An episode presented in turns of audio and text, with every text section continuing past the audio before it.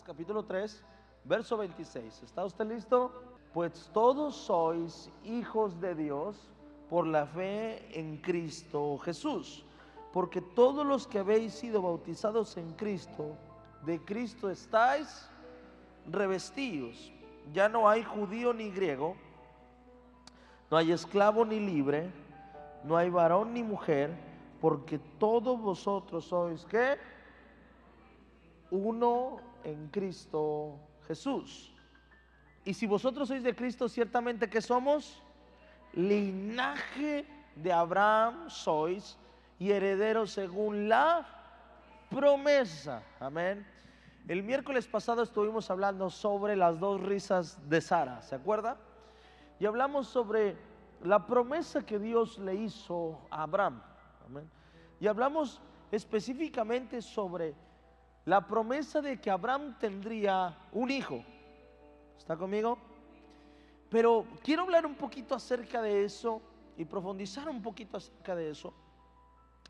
Y es que la verdad que la promesa de que Abraham tuviera el hijo se desencadenó de la verdadera promesa que Dios le hizo a Abraham. ¿Está conmigo? Se lo voy a explicar. Cuando yo lo he dicho otras veces acerca de Jesús, el sueño de Dios no era, de, no era que Jesús viniera a la cruz a morir. Amén. El sueño de Dios es que el hombre volviera a tener un encuentro con Dios. Y la única forma era que su hijo viniera a morir a la cruz. ¿Estás conmigo? Entonces, ¿qué padre anhela que su hijo vaya a una cruz? Nadie. Pero esa era la forma en la que Dios podía cumplir el anhelo que era restaurar la relación, la comunión entre los hombres y Dios. Amén. En el caso de Abraham, escuche esto, la promesa que Dios le da a Abraham sobre la de tener un hijo es el resultado de la primera promesa que Dios le había dado a Abraham. En pocas palabras, el hijo era el cómo Dios iba a cumplir la promesa que Dios ya le había hecho a Abraham. Génesis capítulo 18, verso 1. Perdóneme, versículo capítulo número 15. Génesis capítulo número 15, versículo número 1. Y dice, después de estas cosas vino la palabra de Jehová a Abraham en misión diciendo, no temas Abraham, yo soy tu escudo, tu galardón será sobremanera grande. ¿Qué le dijo Dios? Soy tu escudo y tu galardón será sobremanera grande. Versículo número 2. Dice así, y respondió Abraham, Señor Jehová, ¿qué me darás siendo que así ando sin hijo y el mayordomo de mi casa es ese Damaseno Eliezer? Versículo número 3. Dijo también Abraham, mira que no me has dado prole y aquí que serás mi heredero, un esclavo nacido en mi casa. Luego vino a él palabra de Jehová diciendo, no te heredará este, sino un hijo tuyo será el que qué y lo llevó fuera y le dijo, mira ahora los cielos y cuenta las estrellas y si las puedes contar, le dijo, así será tu descendencia. Y creyó a Jehová y le fue contado por justicia, diga conmigo por justicia. Y en Génesis capítulo 12, en Génesis capítulo 15, Dios le hace una promesa y le dice, no me has dado problemas, o sea, no me has dado cualquier cosa, así que yo te daré un hijo. Pero en Génesis capítulo 12 empieza la promesa, eh, la primera promesa que Dios le hace a Abraham. Le dice, pero Jehová había dicho a Abraham, vete de tu tierra y de tu parentela y de la casa de tu padre a la tierra que, Génesis capítulo 12, verso 1. A la tierra que te mostraré, verso 2, dice, y haré de ti, vamos a leerlo todos juntos, una, dos, tres, y haré de ti una nación grande y te bendeciré y engrandeceré tu nombre y serás bendición. Verso número 3 dice, bendeciré a los que te bendijeren y a los que te maldijeren bendeciré y serán benditas en ti todas las familias de la tierra. Aquí empieza la principal promesa de Dios sobre Abraham. Y le dice Dios Abraham esto, le dice, vete de tu tierra y suelta tu familia, eso es parentela, suelta a tus parientes, suelta a tu familia. Le dice, a la tierra que yo te mostraré. Y le dice, si haces esto, hay una promesa que viene después de hacer esto. Le dice, si lo haces, te bendeciré. Ponme el versículo número 2. Dice, te bendeciré y haré de ti, diga conmigo, haré de ti una nación grande. Le dice, te bendeciré, te engrandeceré y tu nombre será de bendición. Y al que te bendijere lo voy a bendecir y al que te maldijere lo voy a maldecir. Y le dice, y en ti serán benditas todas las familias de la tierra. Dios pone una promesa. Pero había un pequeño detalle en Abraham. Y el pequeño detalle en Abraham era que su esposa era estéril. Y es ahí donde viene, este es el contexto de la historia de lo que le prediqué la semana pasada, el miércoles pasado, acerca de las dos risas de Sara. Pero cuando vamos a Gálatas capítulo 30, eh, capítulo 3, verso 27, 28 y 29, dice una cosa, viene una promesa y dice, ahora si has recibido a Cristo, dice, ya no eres judío ni griego, sino hijo de Dios. Y después dice, ya no eres hombre o mujer. Dice, y ya no es judío ni griego, no hay esclavo ni libre, no hay varón ni mujer, porque todos vosotros sois uno en él, Cristo Jesús, verso 29. Y si vosotros sois de Cristo, ciertamente linaje de Abraham sois y herederos según la, ¿qué promesa? La promesa que Dios le hizo a Abraham. De haré de ti una nación grande y serás de bendición a todas las naciones. Y bendeciré a los que te bendijeren y maldeciré a los que te maldijeren. Dice, por ser del linaje de Abraham, hay una promesa, escucha, en Abraham que se sigue cumpliendo hasta el día de hoy. Y dice la Biblia que por el hecho de recibir a Cristo en nuestro corazón o en nuestra vida, o, o darle, abrirle las puertas a Dios, o haber sido bautizados en su nombre, ahora somos parte de esa promesa. Y quiero hablarte de esa promesa, para que tú sepas la autoridad que tienes como hijo al ser un hijo de Dios. Lo primero que quiero que, que, sepas o que entiendas es que cuando Dios pone una promesa sobre alguien, también pone el cómo. La promesa de Dios va a desatar milagros sobre tu vida. Y Dios nunca va a ver en lo que, de lo que estás careciendo. Dios siempre te va a ver en tu resultado final. Escucha esto. Cuando Dios te llama, te llama y te ha visto en el resultado final. Cuando Dios te trae a su presencia, te va a traer a su presencia y no te va a ver como todos te ven, te ve como Él, ah, como Él te ha visto en tu etapa final. Y es por eso que muchas veces Dios llama a personas que cuando esas personas vienen a Dios, tú dices, ¿cómo puede ser que esta persona se haya acercado a Dios? ¿Y cómo puede ser que Dios pueda perdonar a esta persona? Te voy a decir por qué. Porque Dios no está viendo lo que eres ahora, Dios está viendo lo que vas a hacer al final. Y a Dios le gusta la versión tuya final. Y es por eso que Dios pone una promesa. Y Dios le pone una promesa a Abraham. Y le dice a Abraham, no le dice cualquier cosa, le dice a Abraham, ¿sabes cómo te he visto, Abraham? Te he visto como un hombre que tiene multitud de hijos. Y me imagino al creado viendo y diciendo, ¿qué clase de Dios es este? ¿Por qué le dice esto a un estéril? ¿Está conmigo? ¿Por qué le dice esto a una persona que no puede dar fruto? Que ha hecho todo mal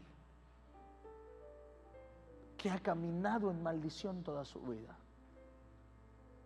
Y entonces Dios hace una promesa sobre Abraham difícil de cumplir. Pero esa promesa provocó milagros en Abraham. Provocó que otros vieran al Dios que servía Abraham. Amén.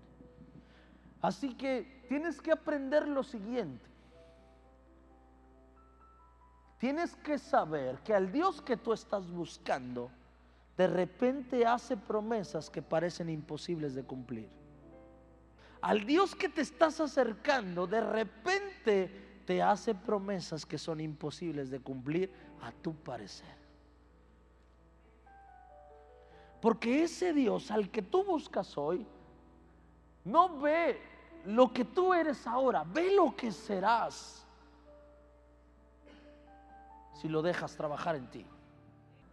Y Dios ve a Abraham y dice, sé que es un hombre viejo, sé que es un hombre de casi 100 años, sé que su mujer ya tiene 90 años, sé que su mujer ya no puede tener hijos, está fuera de la edad de tener hijos. Pero dice Dios, yo hice una promesa y esta promesa tiene que generar automáticamente un milagro.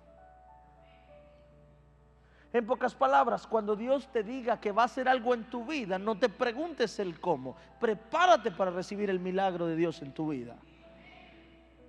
Y eso es aprender a vivir en fe. Aprender a vivir en fe no es saber o no es descubrir cómo Dios lo va a hacer. Es esperar y reconocer que Dios lo puede hacer. Y cuando viene Dios a hacerle una promesa a Abraham, cuando viene a decirle a Abraham, vas a tener un hijo. Y Sara se ríe. Significa simple y sencillamente que no habían creído, o que Sara no había creído tampoco, que Dios iba a hacer de él una nación grande. Y hay veces que pasa dentro del ministerio lo siguiente. Abraham y Sara tuvieron la fe para salir de su tierra y de su parentela. ¿Y qué significa salir de su tierra y su parentela? Cuando Dios le habla, le habla a Abraham y le dice, Abraham, necesito que salgas de tu tierra y de tu parentela, lo que le estaba diciendo es, Abraham, necesito que renuncies a tu herencia, necesito que dejes a tu familia y necesito que, que empieces de cero. Y necesito que te vayas y te vayas solo, porque pienso hacer una nueva generación a través de ti.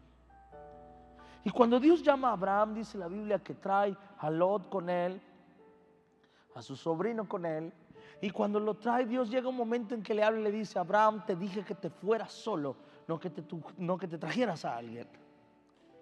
Porque Dios ah, estaba a punto, escucha, Dios estaba a punto de soltar una promesa sobre Abraham. ¿Sabes cuál? Iniciar una nueva nación. Una nación con una nueva cultura. Y si Abraham traía a su gente con él, ¿sabes qué pasaría? No iba a poder comenzar una generación bajo una cultura distinta. Si Abraham se traía a sus primos, sus tíos, sus hermanos con ellos, ¿sabes qué iba a pasar? Iba a ser una nación que iba a ser contaminada por las antiguas culturas que ellos tenían. Y Dios le dice a Abraham, necesito que vengas solo, porque voy a hacer de ti una nación grande.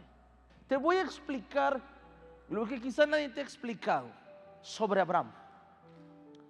Cuando Dios llama a Abraham, le dice una cosa, le dice, Abraham, suéltate, suéltate de la cultura que está contigo. Suéltate de tus, de tus padres, suéltate de tus hermanos, suéltate de tus primos, suéltate de tu familia sal a la tierra que te mostraré. Y dice la Biblia que lo empieza a llevar de forastero a diferentes tierras.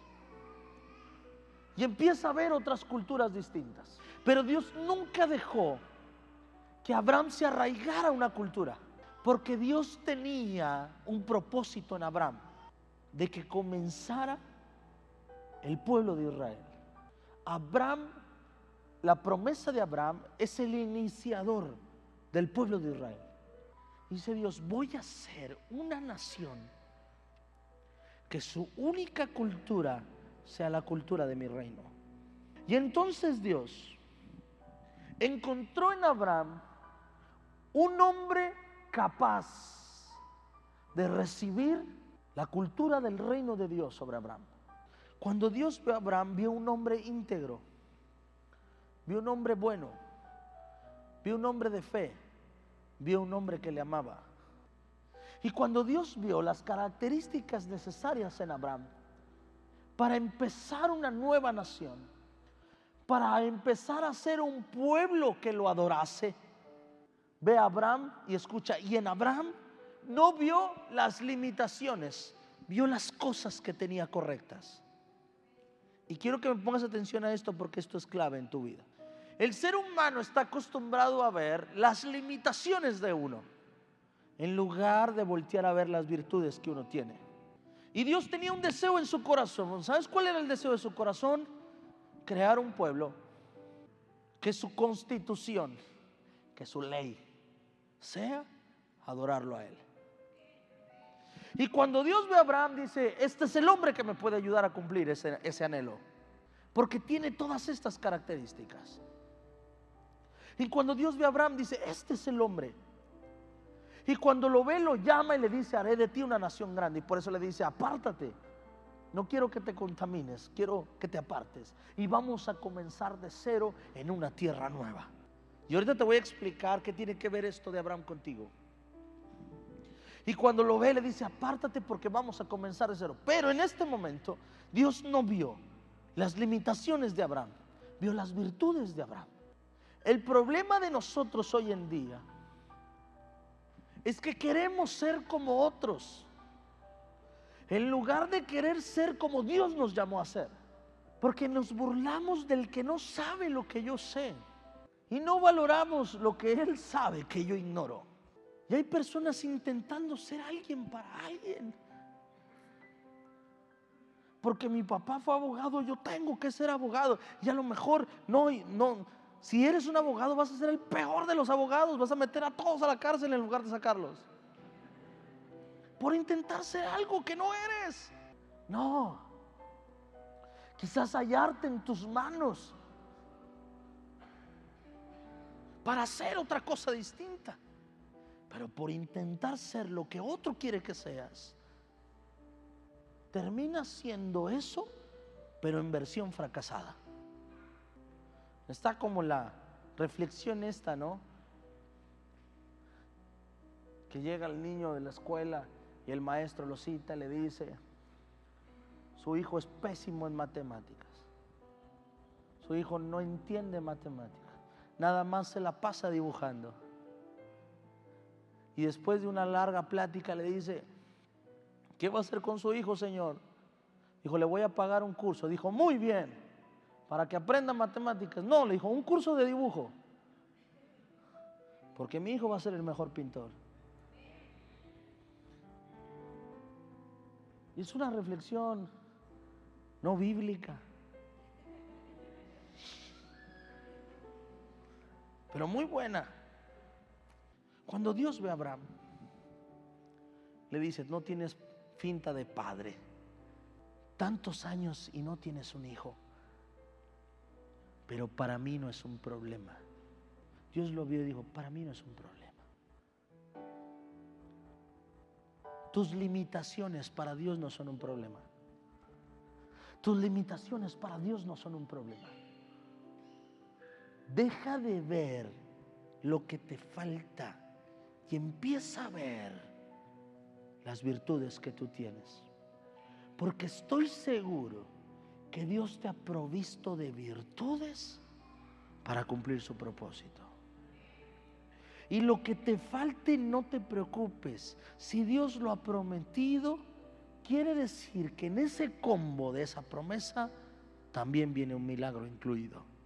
Que si Dios te dijo, te bendeciré no preguntes cómo, sigue caminando y Dios te va a bendecir. Que si Dios dice, restauraré, multiplicaré, te levantaré, haré esto de ti, no pregunte, a lo mejor te ves ahora y dices, no creo, no, no se puede, es imposible. Bueno, Dios ya había considerado tus defectos, tus debilidades cuando Dios te llamó. Y así que Dios tiene asegurado un milagro para ti, para que cumplas el propósito de Dios en tu vida en el nombre de Jesús. Amén. Amén. Cuando Dios me llama a predicar, si 40 veces dije amén en 30 segundos son pocas.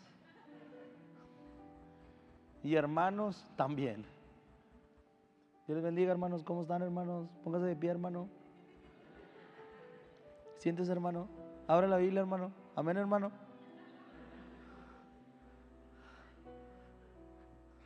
Sí le dije que es mi hermano.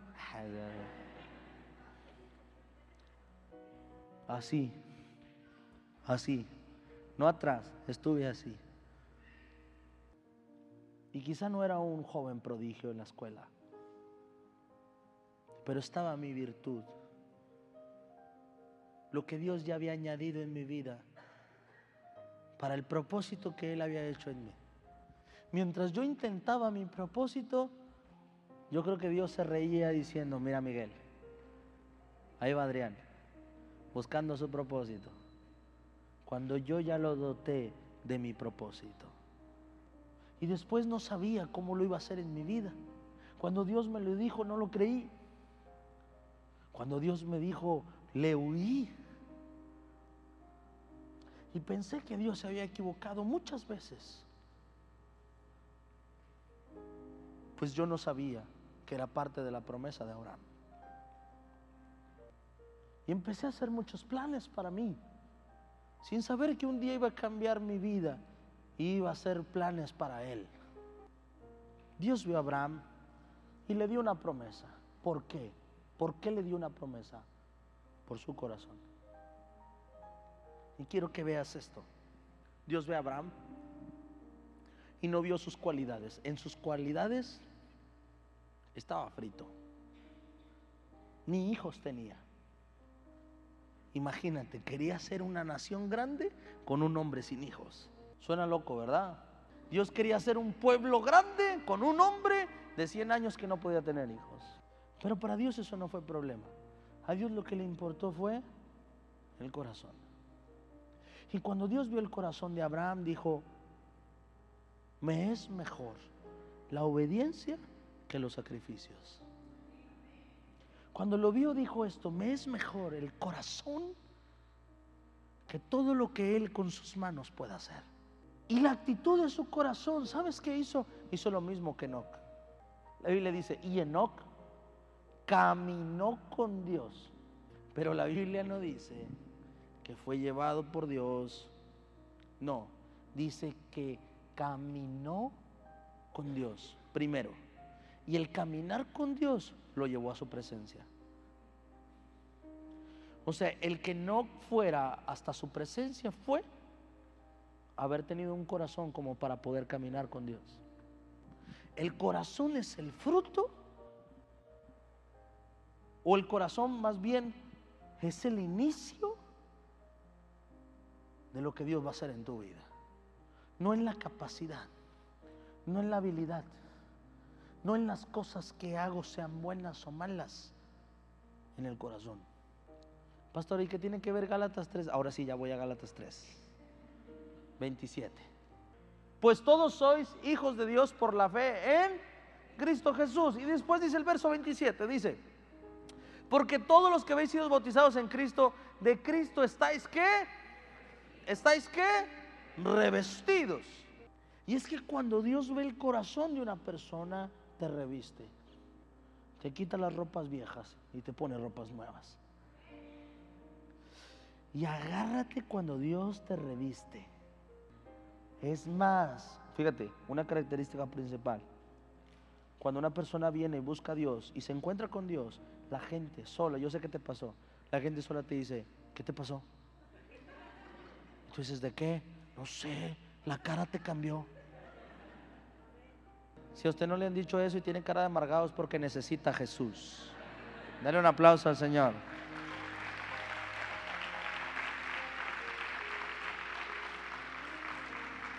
Y es que cuando Dios te reviste, te reviste.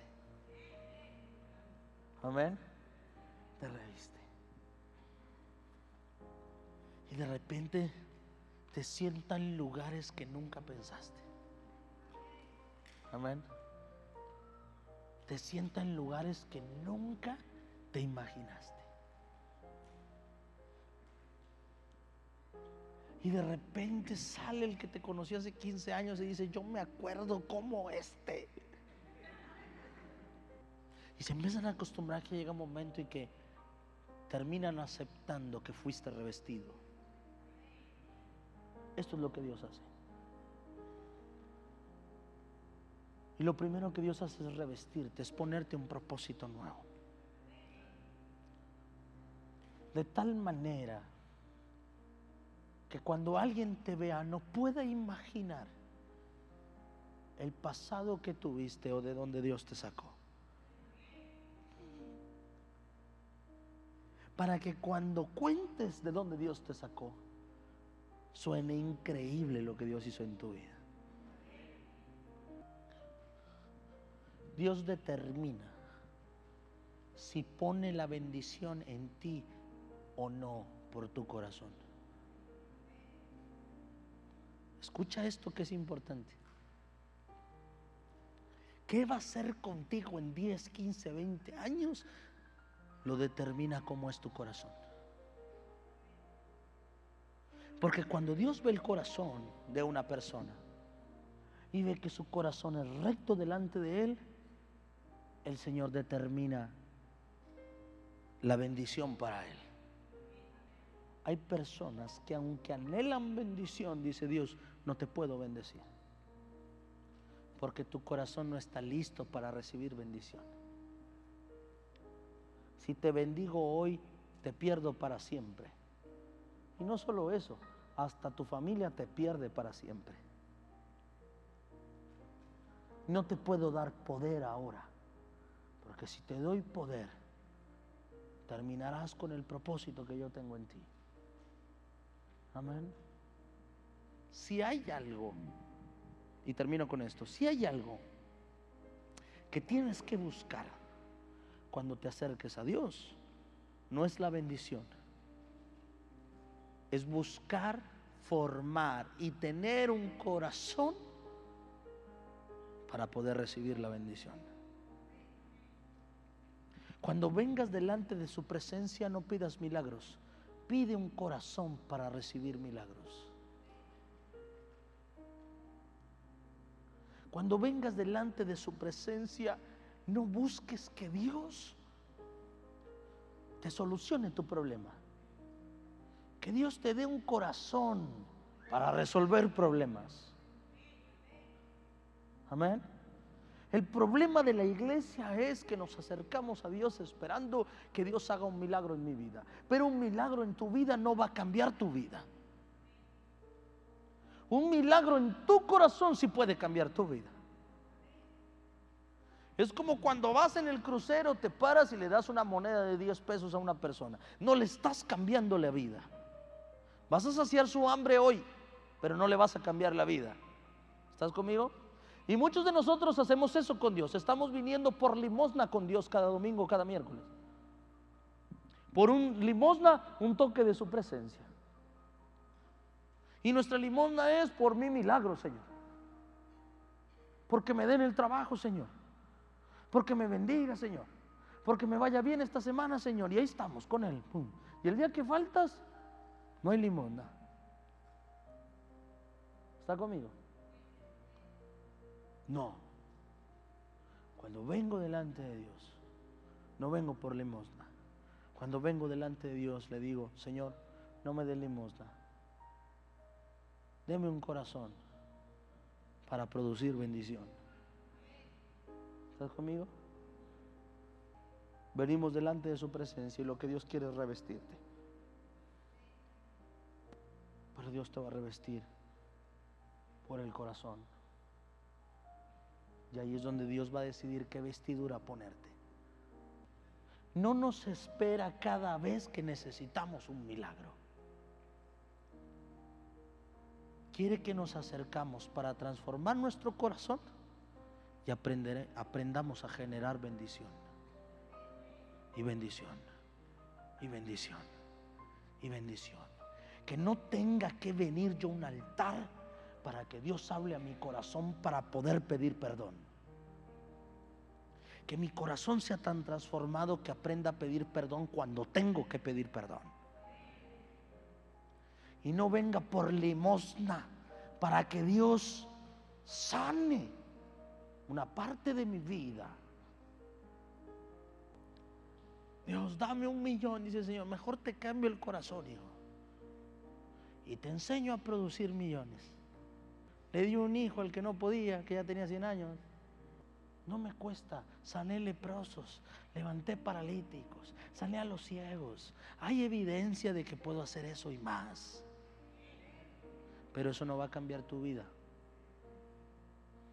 Eso solo va a suplir una necesidad temporal.